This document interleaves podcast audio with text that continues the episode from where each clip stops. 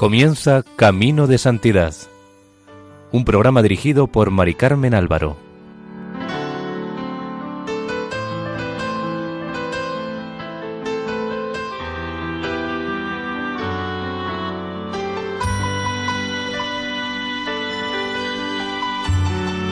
Nuestra más cordial bienvenida a Caminos de Santidad, un programa realizado por el equipo de Radio María en Castellón, Nuestra Señora del Lledó. Les invitamos a escuchar el decimotercer capítulo dedicado a la vida de San Juan Bosco.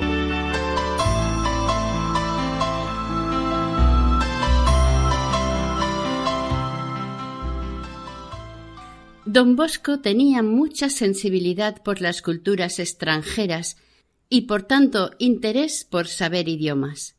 Además del piamontés, hablaba italiano, español, francés e inglés, así como las lenguas clásicas latín y griego. El santo envió salesianos a Argentina en 1875, a Uruguay en 1876, a Brasil en 1882, Chile en 1886 y a Ecuador en 1888. Debido a las guerras y turbulencias políticas que había en Italia, lo cual produjo mucha pobreza, gran cantidad de italianos se vieron obligados a emigrar y eligieron Sudamérica como su punto de destino. El santo se preocupó mucho por ellos y pidió a sus misioneros que tuvieran especial cuidado en ayudarles y formarlos en todos los campos posibles, sobre todo cultural y religiosamente. Como dijimos en el programa anterior, don Bosco envió la primera expedición de misioneros a Argentina el 11 de noviembre de 1875 a cargo de don Juan Cagliero, este llegaría a ser el primer obispo salesiano. Allí, en la América Austral, fundó casa, abrió misiones entre las tribus salvajes, misionó muchos años, civilizó a muchas tribus, transformó regiones mediante la agricultura y la religión y fue nombrado vicario apostólico, además de ser consagrado obispo. En primer lugar, los salesianos evangelizaron la Patagonia, en la cual no se atrevían a entrar los blancos, y en la obra de civilización jugaron un papel de primer orden. Gracias a su trabajo evangelizador, las tropas del ejército argentino pudieron establecerse y mantener el orden, mientras los misioneros con la asistencia religiosa y cultural sobre colonos cambiaron el aspecto moral de aquellas poblaciones. La empresa no fue fácil, ya que todos los misioneros que habían intentado la evangelización hasta entonces habían muerto a manos de los indios. Y vista la inutilidad del sacrificio, habían desistido, pues no valía la pena sacrificar sus vidas cuando los indios ni siquiera los escuchaban. Pero ahora, como decía don Bosco, había llegado la hora de la providencia. Con la expedición militar preparada a lo grande por el gobierno argentino y con todos los medios, en dos años acabó con el poder de los indios. A los misioneros les tocó curar las heridas y atraer y conservar no sólo a los indios, sino también a los colonos, que a veces daban más trabajo que los indios recorrieron los desiertos en busca de indios para ganarlos a la fe y llevarlos a la civilización. Organizaron la vida parroquial en los centros donde había inmigrados europeos y argentinos y en las colonias mixtas que estaban en vías de desarrollo. Abrieron donde quiera escuelas y oratorios festivos que pronto se vieron llenos. Los niños y las niñas influían sobre las familias. Las hijas de María Auxiliadora hacían prodigios en sus dos grandes casas y Dios bendecía a manos llenas su celo y abnegación. También ellas tienen sus páginas de oro en la historia de las misiones. En medio de tantos trabajos y viajes, los misioneros encontraban tiempo para escribir a don Bosco. Sabían que le daban una gran alegría. Le contaban sus viajes y describían los frutos de su apostolado. Esto fue lo que más agradó al santo en sus últimos días y aquello de lo que más supo él servirse para avivar el fuego sagrado de la evangelización. Cuando murió, la misión patagónica, anhelo de su corazón, estaba tan definitivamente organizada que podía afrontar todas las tempestades. Dios protegía visiblemente la obra salesiana, mostrando su agrado especialmente por una nueva expedición de misioneros. Dios nos ayuda, escribía don Bosco, y las cosas proceden de modo que los profanos dirían que en ello hay algo de casualidad. Pero nosotros decimos que es un milagro. Escuchad esta historia interesante. Seis sacerdotes van a América. Otros seis entran en la congregación. Siete clérigos van con aquellos y siete clérigos piden ser admitidos. Y lo son. Doce coadjutores deben ir a América, a Albano y a la Trinidad. Doce nuevos coadjutores, por demás celosos, solicitan ser admitidos entre nosotros. Ved cómo guía Dios nuestros asuntos. La obra de los cooperadores, como también la de María Auxiliadora, florecía. Por eso se sentía muy obligado a demostrarle al Señor mucha gratitud.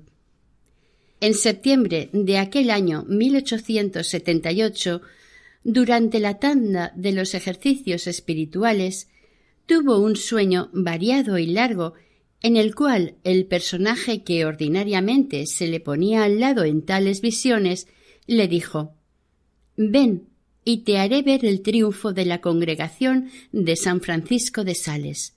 Sube a la roca y verás. Era un peñasco en medio de una llanura desierta. El santo se puso encima y cuenta que el campo era inmenso, como si ocupara toda la tierra. Había hombres vestidos como los italianos. Conoció a los de la primera fila y había entre ellos salesianos que llevaban de la mano a grupos de niños y niñas. Había otros grupos que ya no conocía. Por orden del desconocido se dio la vuelta y vio otros pueblos innumerables, vestidos de modo distinto a nosotros. Usaban pieles, una especie de mantos que parecían de terciopelo y muchos de varios colores. Después le hizo volverse hacia los cuatro puntos cardinales y, entre otras cosas, vio en Oriente mujeres con pies tan pequeños que apenas podían mantenerse derechas y casi no podían caminar.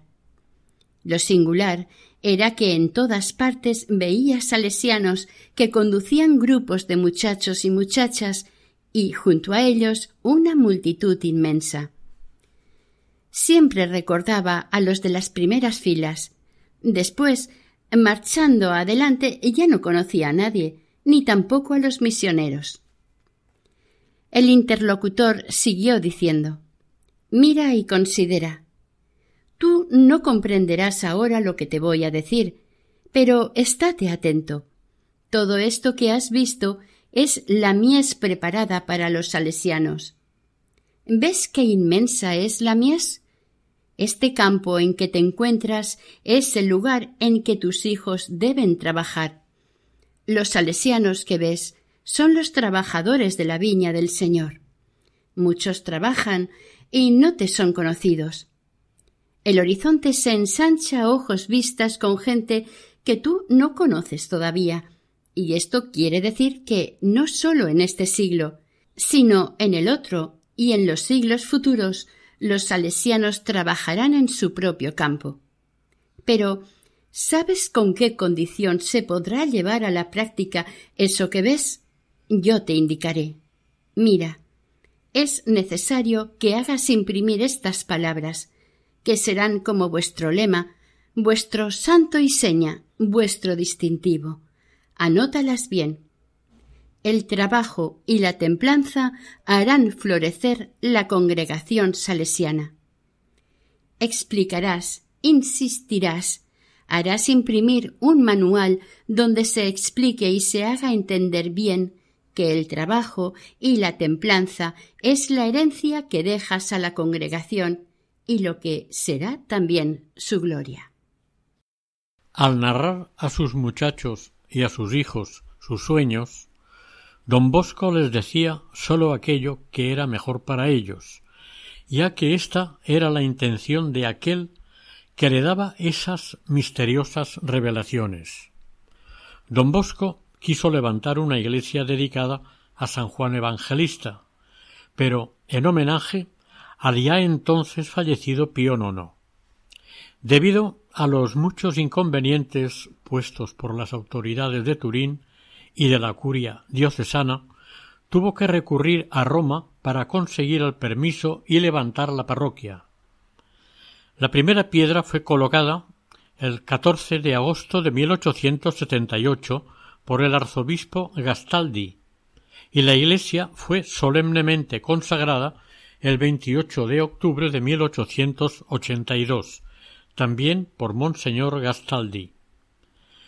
La primera misa fue celebrada por don Bosco, alrededor de mediodía. La monumental estatua de Pío IX fue colocada dentro de la iglesia sin hacer mucha propaganda, ya que los protestantes odiaban al papado y habían amenazado con destruirla. Las fiestas de la consagración duraron ocho días. No reparó en gastos ni ahorró dedicación y tiempo para dar a las demostraciones religiosas la más imponente grandiosidad, de cara, eso sí, a las correspondientes ventajas espirituales.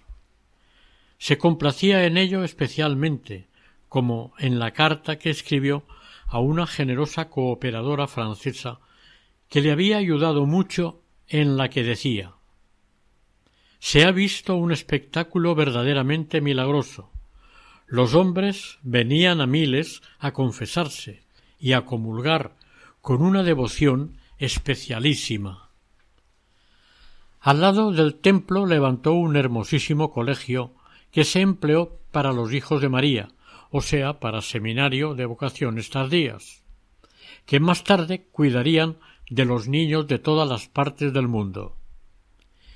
El bien que a la vista y ocultamente se hacía, y el bien todavía mayor que esperaba, se haría en el futuro. Le compensaban suficientemente de tantos trabajos, penalidades y contrariedades que tenía a cada paso. Pero éstas no habían terminado. El 3 de febrero hubo una fuerte explosión en la fábrica de papel que tenían en Mati, cerca de Turín, para surtir a la imprenta de la sociedad salesiana. El 27 de marzo se incendió la iglesia de Paysandú en América. Se valoraron los daños y los gastos necesarios para repararlos y se calculó que ascendía a más de trescientas mil liras. Pero no se desalentaron ni don Bosco ni sus hijos. No podían abandonar aquellas obras utilísimas para la religión y la sociedad. Confortados por Dios y ayudados por la caridad de sus cooperadores, volvieron a empezar. Don Bosco había sentido la necesidad de independizarse en la provisión de papel y había fundado en Massy, cerca de Turín, una fábrica de este material, a cuya dirección puso algunos salesianos debidamente preparados. También con ello ayudó a sus colegas de la buena prensa, proporcionándoles el papel a muy buen precio. Al lado de las tipografías, las escuelas talleres de encuadernación se ocupaban de hacer los envíos de los productos. Y para que todos pudieran hacerse una idea cabal de lo que allí se hacía, mandó imprimir un catálogo que se distribuyó por toda Italia. Don Bosco comprendió siempre el valor de la propaganda por medio de la prensa, pero no como fuente de ingresos, sino como apostolado. Para comenzar sus proyectos, el santo no esperaba tenerlos todos perfectamente preparados. Los meditaba muy bien, ante Dios, y consultaba con personas que merecieran su confianza. Y una vez convencido de la necesidad o conveniencia, los ponía en marcha sin esperar más. Así, poco a poco, de adelanto en adelanto, llegó a tener una imprenta de primer orden. En 1875 contaba con seis máquinas y con su propia fundición de letras. En 1881 comenzó un gran edificio para el arte del libro, que fue inaugurado en 1883, con máquinas último modelo, con estereotipia, calcografía, etc. No había en todo el Piamonte una imprenta que se le pudiera comparar. Don Aquiles Ratti, futuro Papa Pío XI, que siendo aún un sencillo sacerdote fue a visitar a don Bosco y su obra, la encontró funcionando tan admirablemente que quedó sorprendido y alabó la admirable compaginación de la escuela y el taller. Desde entonces siguió con atención el trabajo salesiano en el tema y cuando fue nombrado papa en 1937 llamó a los salesianos para dirigir la imprenta llamada Políglota Vaticana y el diario que acababa de fundar, L'Osservatore Romano. Don Bosco escribió más de cien libros, además de colecciones como las Lecturas Católicas, en las que colaboró activamente. Quería, como a las pupilas de sus ojos a los estudiantes de enseñanza media, y le preocupaba la libertad con que ponían en sus manos textos que sólo podían despertar malos deseos y quiso poner remedio. Quería que los libros que se ponen en manos de los adolescentes, por lo menos, no atenten contra la religión y la moral. Para ello, profesores de dentro y de fuera de la congregación bajo la dirección del padre Francesia, trabajaron sin descanso para conseguir seleccionar en poco tiempo textos de autores latinos que el ministerio imponía o recomendaba para la enseñanza media, presentándolos con notas y comentarios, pero dejándolos moralmente limpios. Las ediciones se sucedieron sin cesar durante mucho tiempo. Después les llegó el turno a los autores italianos. La colección titulada Biblioteca de la Juventud Italiana puso en circulación desde 1869 a 1885 254 obras, más que suficientes para cumplir con los programas que pudieran poner los ministerios. Benedicto XV, que antes de ser papa había sido uno de los lectores de esta colección de libritos. Dijo que, por esa colección, Italia tenía que vivir agradecida a don Bosco, porque había hecho posible a los alumnos lecturas que la conciencia prohibía y que los programas oficiales imponían. Este trabajo no fue fácil y fue muy criticado por los que no saben lo delicadas que son las almas juveniles. Pero don Bosco no hizo caso, y todo el mundo acabó por darle la razón.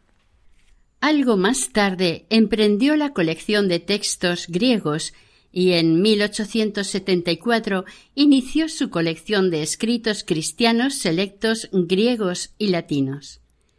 El primer tomo fue un volumen de San Jerónimo e impuso al mismo tiempo a todos los institutos salesianos la explicación de un autor cristiano una vez por semana.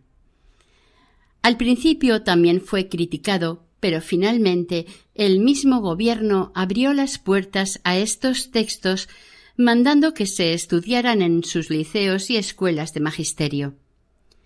Fueron varias más las colecciones que inició como la de teatro juvenil, piezas dramáticas para institutos y familias.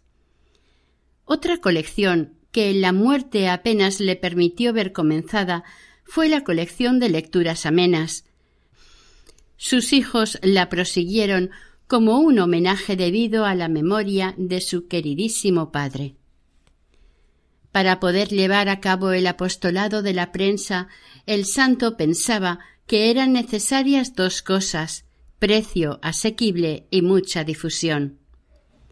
Lo primero lo conseguía ajustando los precios lo máximo posible y para lo segundo se valía de algunos amigos sacerdotes y seglares, enamorándolos de misión tan importante de modo que le buscaban suscriptores, vendían los libros, los llevaban a domicilio, dándose por satisfechos con poder colaborar en un apostolado tan loable y digno. A veces les dejaba alguna comisión. De este modo tenía colaboradores en los palacios de los grandes, en los obispados y parroquias, en las barberías, en los hoteles y hasta en las tabernas. Así se explica que las lecturas católicas, a poco de salir, tuvieran catorce mil suscriptores fijos. Antes de morir, el santo tuvo el consuelo de ver cumplidos sus deseos. Dejaba varias buenas imprentas, además de la de Turín, una en Génova y otra en San Benigno Canavese, tres en Francia, una en Barcelona Sarriá y otra en Buenos Aires. El 2 de enero de 1877 estaba de nuevo don Bosco en Roma. Pío IX le había encargado reformar las reglas de un instituto romano, adaptándolas al espíritu de la sociedad salesiana, pero conservando el fin de su fundación. El Papa lo recibió tres veces en audiencia, la última, el 21 de enero, estando enfermo en cama, lo hizo pasar a su dormitorio. La extrema pobreza de aquella habitación dejó a don Bosco profundamente maravillado y conmovido. Cuando el santo contaba aquella visita decía Ah, si viniesen los soberanos y los príncipes de este mundo a visitar el dormitorio de Pío IX, cuánto tendrían que aprender. En esta misma audiencia el Papa le dijo unas palabras que parecen un eco de las que el santo había oído en el sueño que hemos mencionado hace unos momentos. Yo, dijo entre otras cosas, creo que le revelo un misterio diciéndole que estoy seguro de que esta congregación ha sido suscitada en estos tiempos por la divina providencia para mostrar el poder de Dios Estoy convencido de que el Señor ha querido tener escondido hasta el presente un secreto importante, desconocido durante muchos siglos aún para otras congregaciones. Su congregación es nueva en la Iglesia, por la novedad de su formación, porque aparece en estos tiempos de manera que pueda ser orden religiosa y secular, que participe del mundo y del claustro, y sus miembros sean religiosos de claustro y libres ciudadanos. Escríbalo a sus hijos del mismo modo que se lo digo. La congregación florecerá, se dilatará milagrosamente, durará los siglos venideros y siempre encontrará colaboradores y cooperadores mientras procure promover el espíritu de piedad y religión y especialmente de moralidad y castidad. Este Papa Santo, que vivía con tanta pobreza y aliviaba las miserias que podía de todo el mundo católico, el 23 de enero le entregó veinte mil liras a don Bosco, ya que sabía que estaba preocupado porque tenía que pagar esa cantidad por una deuda contraída en la última expedición de misioneros. Casi inmediatamente el santo volvió a Turín a donde llegó el 4 de febrero y a finales de mes se fue a visitar casas fundadas en Francia. No pudo visitarlas todas porque en Marsella tuvo un vómito de sangre que le hizo tener que descansar. Allí recibió peticiones para abrir nuevas casas en Marsella y treinta más en toda Francia. Por aquellos días Dios estaba preparando para la sociedad salesiana una vocación especial. La víspera de la solemnidad de María Auxiliadora, la sala de espera de nuestro santo estaba llena de gente, cuando entró una señora de Turín, la cual llevaba, como podía, casi arrastras a su hija de cerca de diez años, llamada Josefina Longhi, que hacía tiempo que padecía terribles convulsiones y de resultas había quedado paralítica. No podía tenerse en pie, había perdido el movimiento de la mano derecha y desde hacía un mes el habla. Cuando la madre vio que la medicina no podía hacer nada por ella, puso su confianza en el cielo. Aquella mañana llevó a su hija al santuario de Baldoco para encomendarla a la Virgen y después a don Bosco para que le diese la bendición de María Auxiliadora. Los que esperaban en la sala sintieron lástima por la enfermita y a propuesta del conde Carlos Cais de Giletta se pusieron de acuerdo para dejarla pasar la primera. El conde, diputado en el Parlamento subalpino, y uno de los primeros bienhechores de don Bosco añadió para sí Si esta niña vuelve curada a su casa, ya no tendré dudas sobre mi vocación. Porque ya hacía un tiempo que tenía el deseo de hacerse salesiano. Don Bosco animó a la madre a tener fe en la bondad de la Virgen.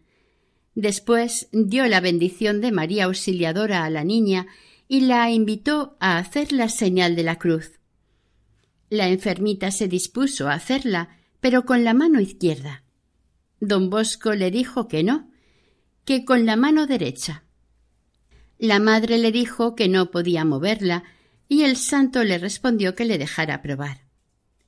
La niña, obedeciendo, levantó el brazo paralítico y llevó la mano encogida a la frente, después al pecho, al hombro izquierdo y al derecho, como si no hubiera tenido ningún mal.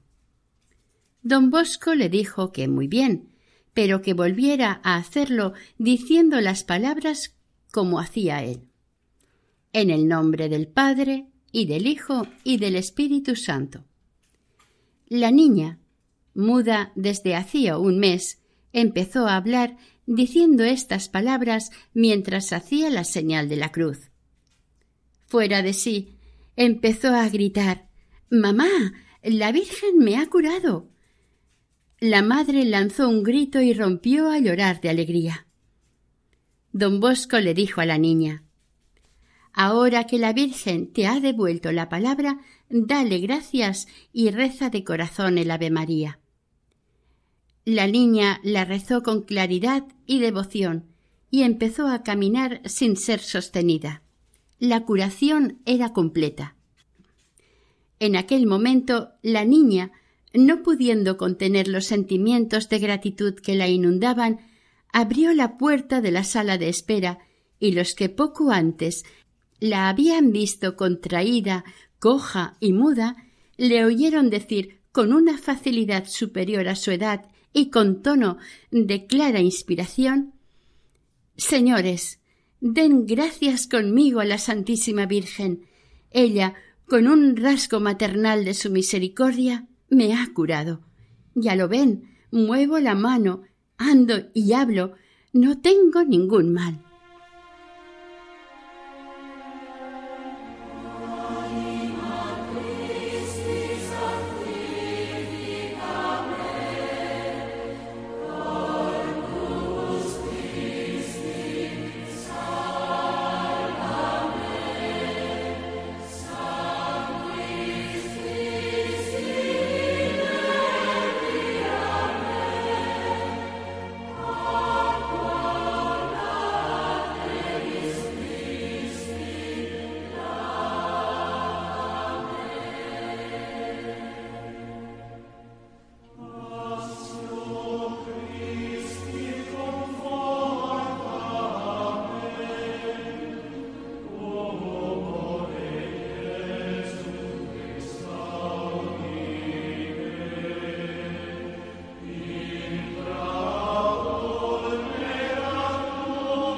Recordamos que están escuchando ustedes el decimotercer capítulo dedicado a la vida de San Juan Bosco en el programa Camino de Santidad en Radio María.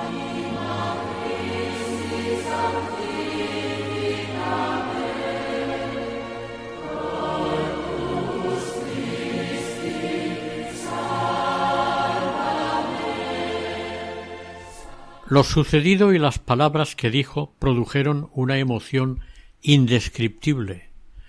El mismo don Bosco estaba tan impresionado que temblaba de pies a cabeza. La niña y su madre, de la habitación de don Bosco, se fueron de nuevo ante el altar de María Auxiliadora.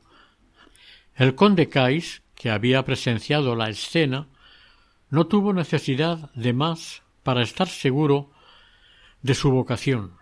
Se dijo a sí mismo La Virgen ha hablado, esto me basta, soy salesiano.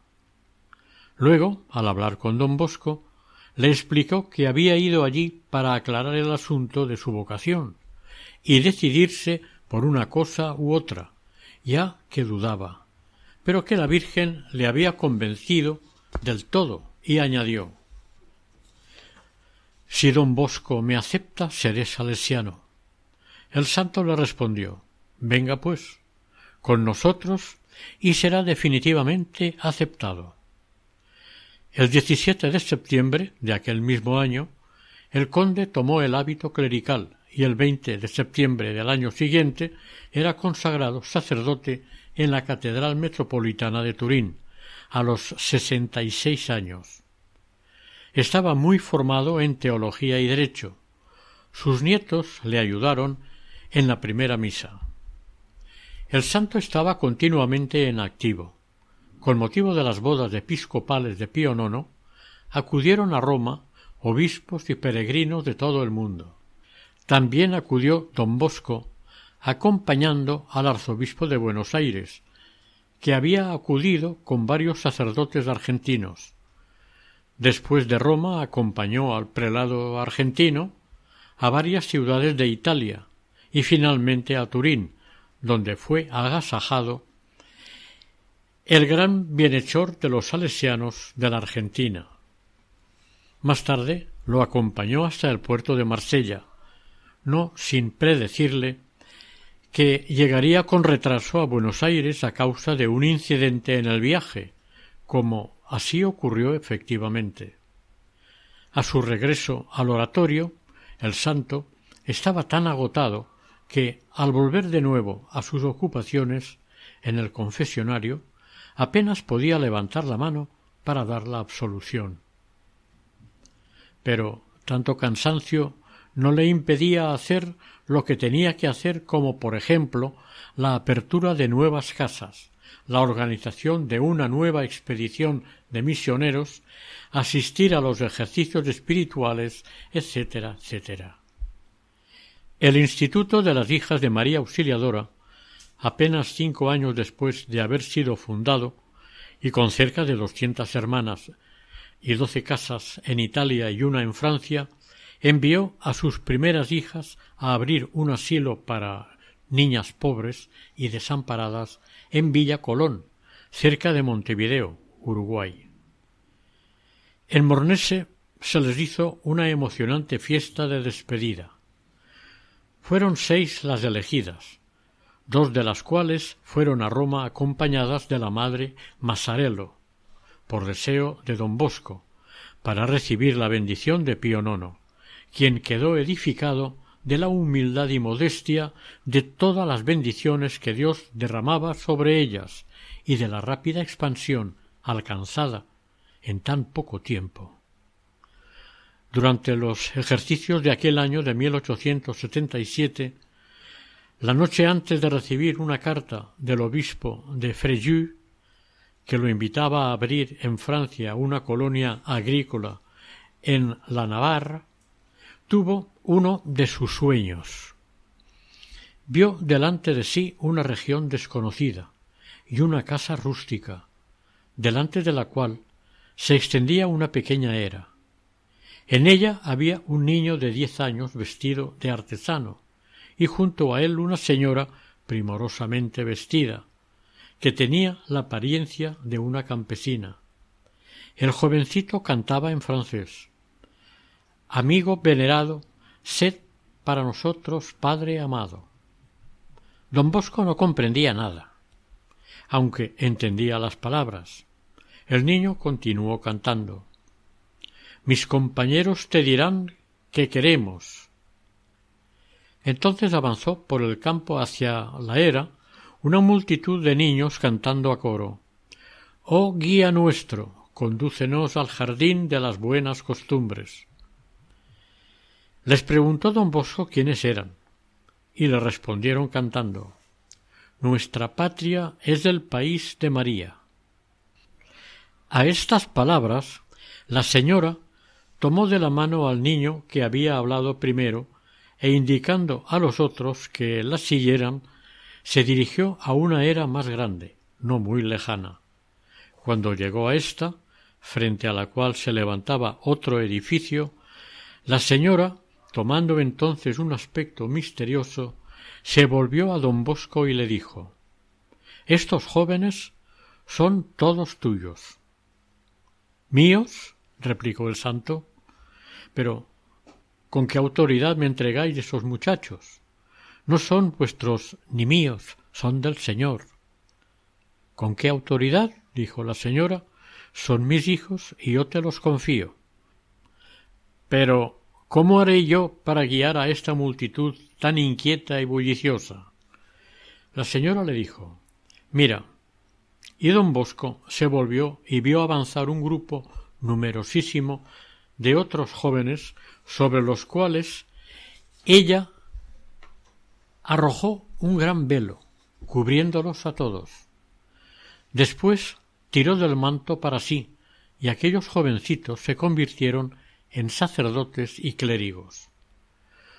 Don Bosco preguntó si aquellos sacerdotes y clérigos eran suyos, y la señora le dijo Tuyos son, si tú los formas, e hizo la señal a todos los jóvenes para que se agrupasen en torno a ella, y, a una indicación suya, comenzaron a cantar a coro.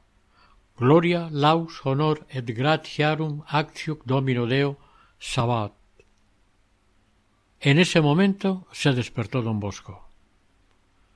Al día siguiente de este sueño recibió la carta del obispo de Fréjus, y aceptó la dirección de la colonia agrícola, seguro de que con ello cumplía la voluntad de Dios. Hasta aquel momento no había recibido ninguna petición de este tipo. Envió a don Lemoine a ver la casa y estudiar sus condiciones, y resultó ser ni más ni menos que la casa que don Bosco había visto en sueños. Pero la cosa no terminó allí, cuando don Bosco, en su momento, fue a visitar la colonia, todos los jóvenes salieron a su encuentro, precedidos de un compañero que llevaba un ramo de flores. Al verlo don Bosco, de la emoción, le cambió el color de la cara.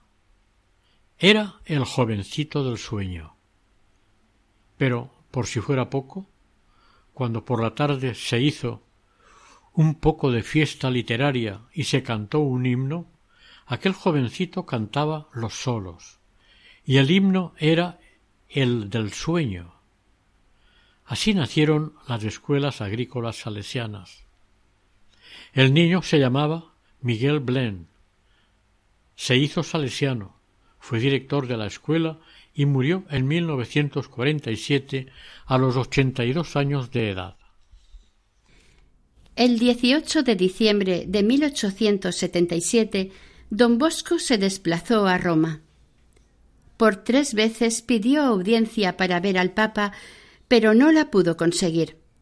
Le interesaba mucho volver a ver a su primer bienhechor, porque sabía que éste iba a morir pronto, pero no tuvo el consuelo de verlo. El santo había anunciado que pronto tendrían acontecimientos que conmoverían a buenos y malos. Y así fue. El 9 de enero de 1878 moría el rey Víctor Manuel II. El 7 de febrero por la mañana se difundió por Roma el rumor de que Pío IX estaba gravemente enfermo. Algunos no se lo creían, pero era cierto. Aquel mismo día, a las 17.40, el alma del Papa había ido a reunirse con su Creador. Hasta la víspera había estado hablando de don Bosco, quien al recibir la noticia de la gravedad y posible fallecimiento había ordenado por telégrafo a todas las casas de la congregación que se pidiera por la salud del Papa. Pero cuando nuestro santo supo del fallecimiento, quiso rendirle un último tributo. El 12 de febrero fue con don Berto a San Pedro para visitar los restos mortales del Santo Padre. Pudieron besarle el pie y tocar varios objetos en sus venerables restos. Después de la muerte del Papa, en el Vaticano había mucho movimiento para los preparativos del cónclave, y se encargó a nuestro santo que averiguase las intenciones del gobierno sobre la elección del nuevo pontífice. Era muy importante que pudiera ser elegido libre, pacíficamente y en Roma. El santo fue a hablar con el ministro Crispi y obtuvo de él la seguridad de que el gobierno respetaría y haría respetar el cónclave sin inmiscuirse. Al volver al Vaticano, don Bosco se encontró con el camarlengo cardenal Joaquín Pecci, al que se acercó a besarle la mano y le dijo que esperaba besarle pronto el pie. Tuvieron una corta pero simpática conversación en la que le anunció que sería papa. Como el santo predijo, el 20 de febrero, catorce días después de la muerte de Pío IX, el cardenal Joaquín Pezzi, arzobispo de Perusa, era elegido papa y tomaba el nombre de León XIII hasta el 16 de marzo y después de tener que recurrir al cardenal Oreglia, no pudo conseguir audiencia con el nuevo papa. Este, al parecer, había sido prevenido contra don Bosco y no accedían a su petición de audiencia. En esta estuvieron hablando más de una hora, y el santo le estuvo diciendo, entre otras cosas, cómo aumentar las vocaciones eclesiásticas y obtener obreros apostólicos para los institutos religiosos y para las misiones extranjeras. Una de las maneras era auxiliando, favoreciendo y dirigiendo a las congregaciones recientes. En el momento de la despedida, le rogó que le dignase decirle algunas palabras para transmitírselas a los salesianos en general, alumnos, cooperadores y misioneros en América. El Papa contestó a todo lo pedido. Destacaremos que a los salesianos les recomendó que nunca olvidasen el gran beneficio que Dios les había hecho con llamarlos a la congregación, la cual es claramente obra divina, y que mostraran su gratitud con la exacta observancia de las reglas. A los alumnos les animó a combatir el respeto humano, gran enemigo de las almas, y a ser siempre sumisos a la Santa Sede. Explicó la misión de los cooperadores diciendo que debían santificar a sus familias con el buen ejemplo y cumpliendo con la religión, así como ayudar a los salesianos en las cosas que deben realizar en el mundo y que no son adecuadas u oportunas para los religiosos. Finalmente bendijo a don Bosco, a la congregación, a los alumnos, a los bienhechores, a los cooperadores y a los enfermos que le habían recomendado. El santo salió del Vaticano con el alma inundada de alegría. De labios de León XIII había oído la voz de Dios, y esta voz le había repetido Vuestra obra es obra del Señor.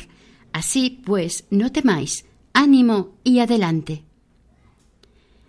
En los ambientes romanos se estaba discutiendo apasionadamente sobre un acercamiento entre el Estado italiano y el Vaticano. El nuevo Papa deseaba conocer la opinión del santo y se alegró cuando la supo.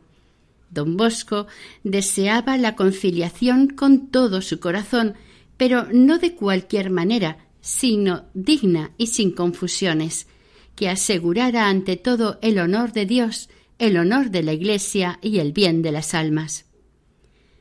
El modo digno y sin confusiones lo había planeado él con el padre Perrone y constaba de varias cláusulas, algunas de las cuales quizás parecieron atrevidas en su momento y que sólo poco a poco se fueron justificando.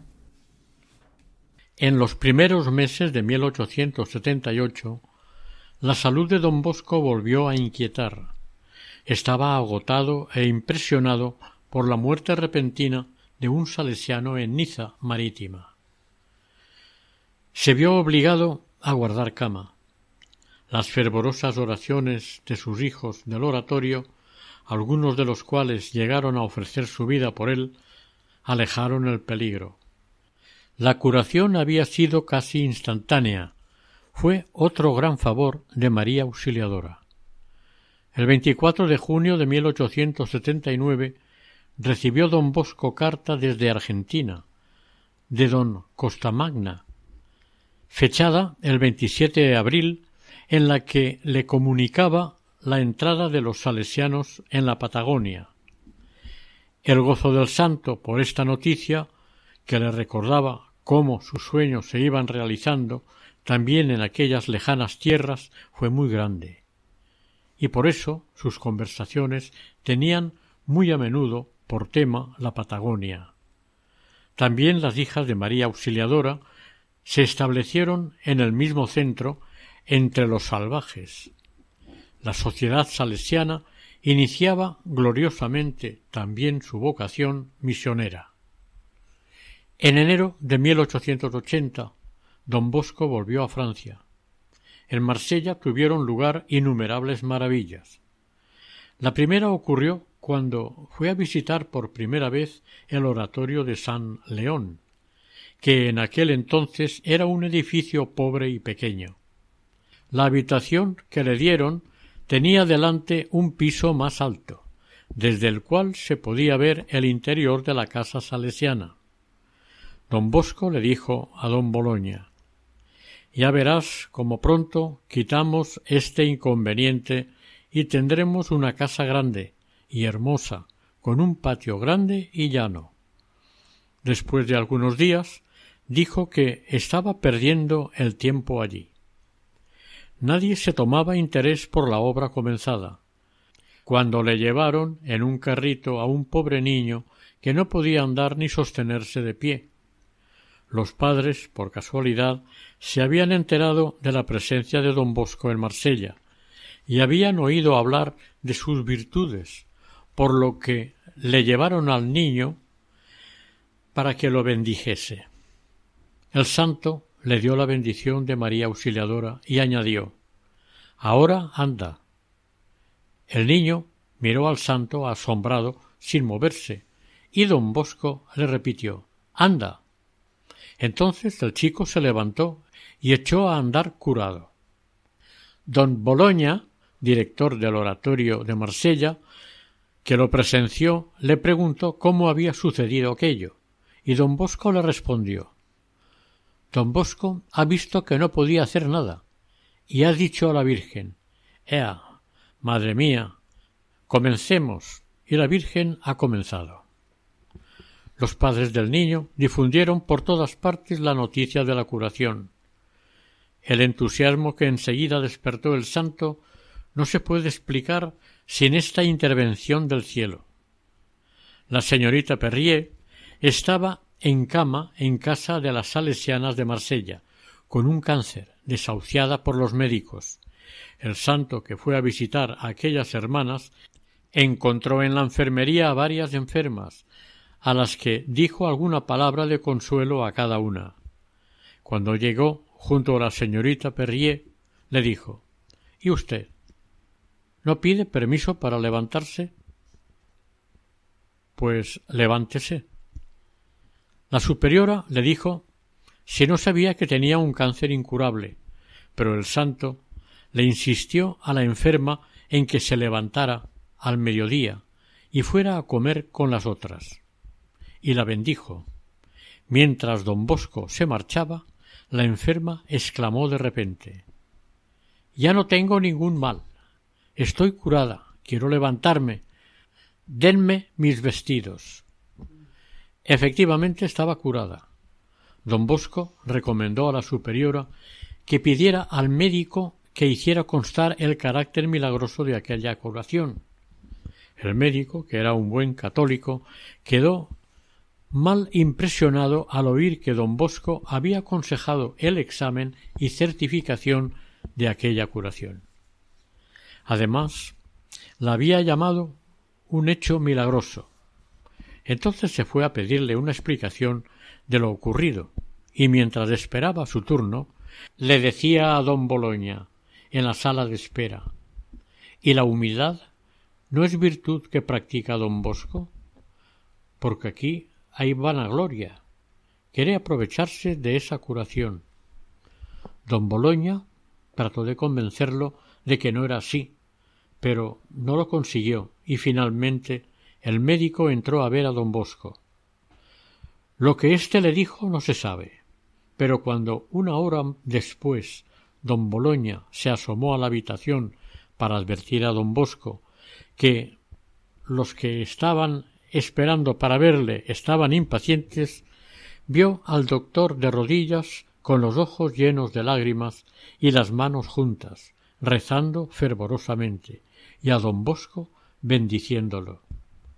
Al salir, profundamente impresionado, el doctor exclamó No es para él, es para los otros, es para la gloria de la Virgen.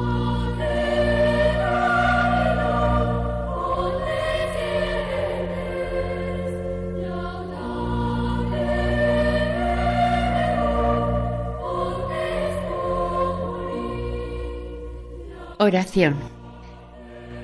Oh Padre y Maestro de la Juventud, San Juan Bosco, que tanto trabajasteis por la salvación de las almas, sed nuestra guía en buscar el bien de la nuestra y la salvación del prójimo. Ayudadnos a vencer las pasiones y el respeto humano. Enséñanos a amar a Jesús sacramentado, a María Santísima Auxiliadora y al Papa, y obtenednos de Dios una santa muerte, para que podamos un día hallarnos juntos en el cielo. Así sea.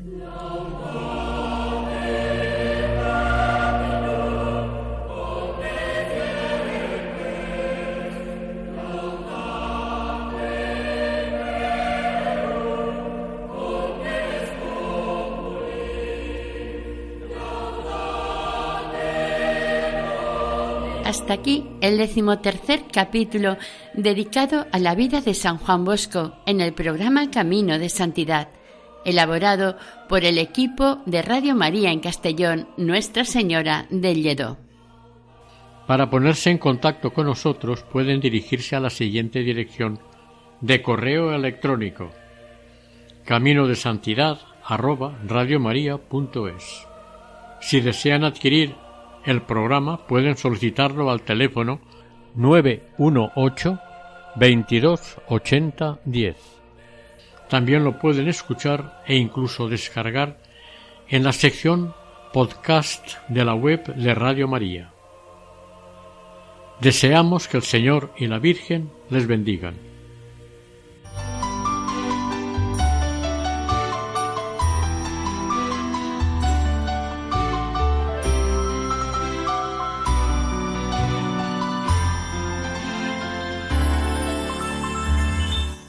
Camino de Santidad.